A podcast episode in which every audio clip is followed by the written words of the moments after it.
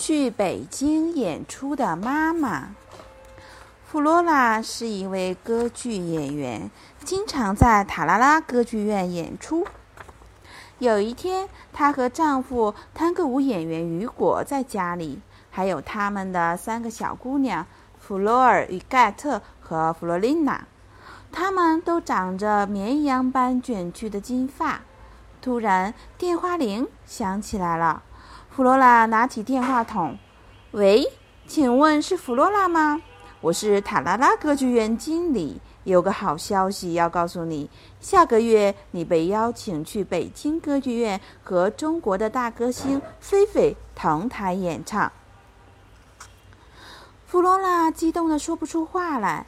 塔拉拉歌剧院经理说：“弗罗拉，你在听吗？”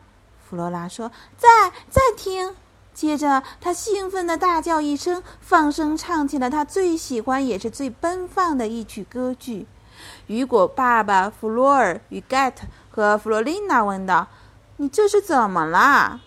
弗罗拉高兴地跳着说：“我要去中国了，和中国最了不起的大歌星菲菲同台演唱，太让人惊喜了，真是不可思议啊！这是我生命中最美好的日子。”突然，弗罗拉又紧皱眉头，把三个小女儿抱在怀里。“哦，我的宝贝，我的心肝！去中国和大歌星菲菲同台演出，得花很长时间练习哦。我不能去那么久，远远的离开你们和你们的爸爸。不，我不去了，就这样。”可探戈舞探戈舞蹈家雨果一边拉着弗罗尔与盖特和弗洛琳娜旋转，一边说。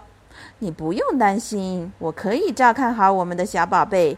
三个小姑娘也说：“我们完全能够照顾好爸爸，别担心。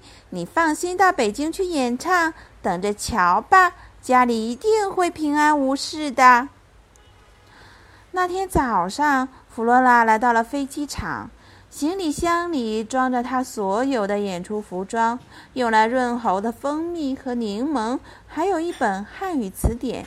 他已经学会用中文说：“您好，我叫弗罗拉，我很喜欢您的声音。”这是他在和大歌星菲菲见面的时候想要对他说的话。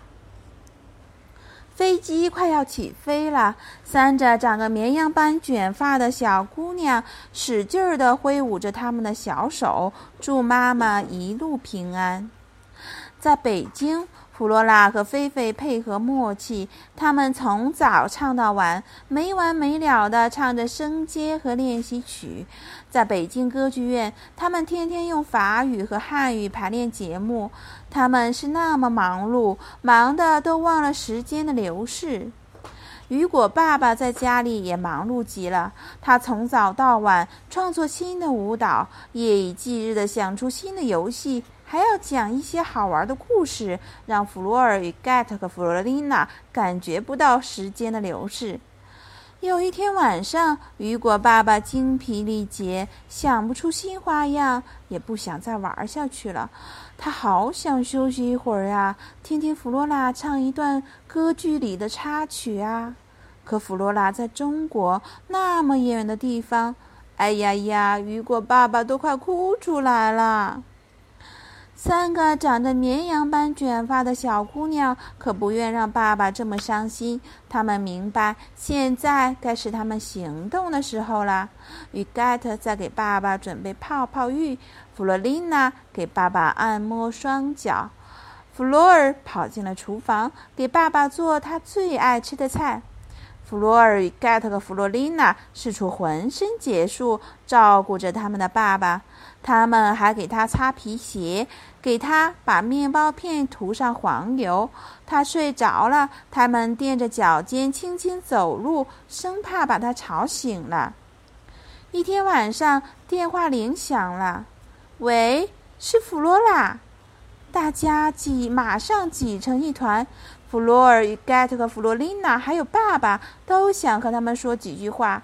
弗罗拉告诉他们，几天后他就要面对中国观众，和菲菲一起做首场演出。菲菲的孩子们都会去为他鼓掌呢。他们是三个小男孩，长着闪亮的黑头发。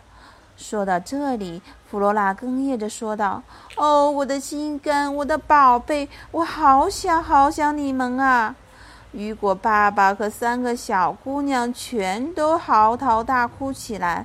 三个小姑娘都不愿挂断电话，他们轮流说了好久好久。